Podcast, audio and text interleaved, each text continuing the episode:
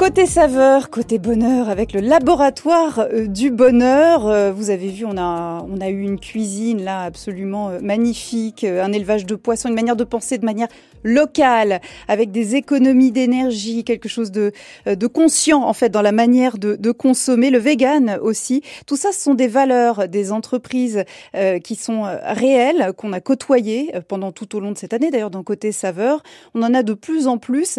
Evelyne Bouillon, bonjour.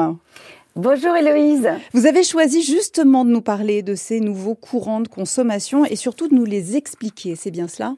C'est ça, c'est le but. Donc en fait, j'ai regardé plein d'études. Alors il y a des études qui démontrent, il y en a de nombreuses, donc j'en prends une, c'est que les jeunes sont de plus en plus nombreux à vouloir éviter les protéines d'origine animale. Mmh. Et donc euh, ça, c'est vraiment un mouvement général. Et ceux qui sont, c'est 11% à peu près, qui ne veulent plus du tout manger de viande ou de poisson déjà, à peu près. Mmh. Il y a ce qu'on appelle les flexitariens, ce sont ceux qui sont flexibles, qui vont manger moins de protéines animales le moins possible ou le moins souvent. Voilà, c'est le but. Mhm. Donc, par exemple, chez un membre de famille qui veut pas y déroger, qui est de tradition carnassière, ils vont continuer.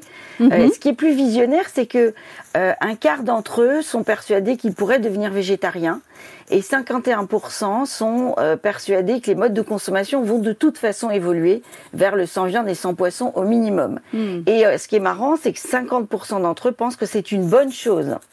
Intéressant aussi, ce sont les filles qui changent le plus vite leur mode de consommation. Il y a 10% à peu près de, de, différence entre les garçons et les filles. Un peu plus peut-être précis sur la plateforme Top Santé, on apprend que 28% sont prêts à devenir vegan. Alors ah. vegan, je précise, c'est important les mots, vous voyez, flexitarien, vegan. Vegan, c'est aucune protéine animale, c'est-à-dire même pas de hum, fourrure, même pas de cuir, même pas de préservatif fabriqué à partir de la protéine du lait. Vous ah oui, voilà, aucune de l'animal de toute façon. C'est ça, c'est ça. Et ils le font parce qu'ils sont prêts à lutter contre les scandales alimentaires pour des raisons de santé, ça c'est 49%, mhm. et pour protéger les animaux, c'est 54%. Donc ce qu'on peut retenir, c'est que c'est intéressant parce que c'est un véritable marché de substitution des protéines animales qui est très porteur, qui se développe, 40% des Français affirment désirer s'y mettre. Et une anecdote, par exemple, il existe le marché des célibataires véganes qui a son propre site de rencontre. bah oui. C'est assez rigolo. Et, euh, on a une étude précise sur, en 2017, il y avait déjà 5% des Français qui étaient véganes et qui euh, euh, vont faire que petit à petit les produits sans aucune protéine animale connaissent une très forte progression.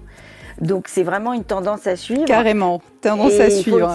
voilà, il faut essayer de pas critiquer, pas juger, essayer de réfléchir pourquoi ces jeunes et tous ces gens veulent éviter les protéines animales. Et il y a sans doute une raison et sans doute une bonne raison. Merci Evelyne Bouillon pour euh, ce petit laboratoire du bonheur.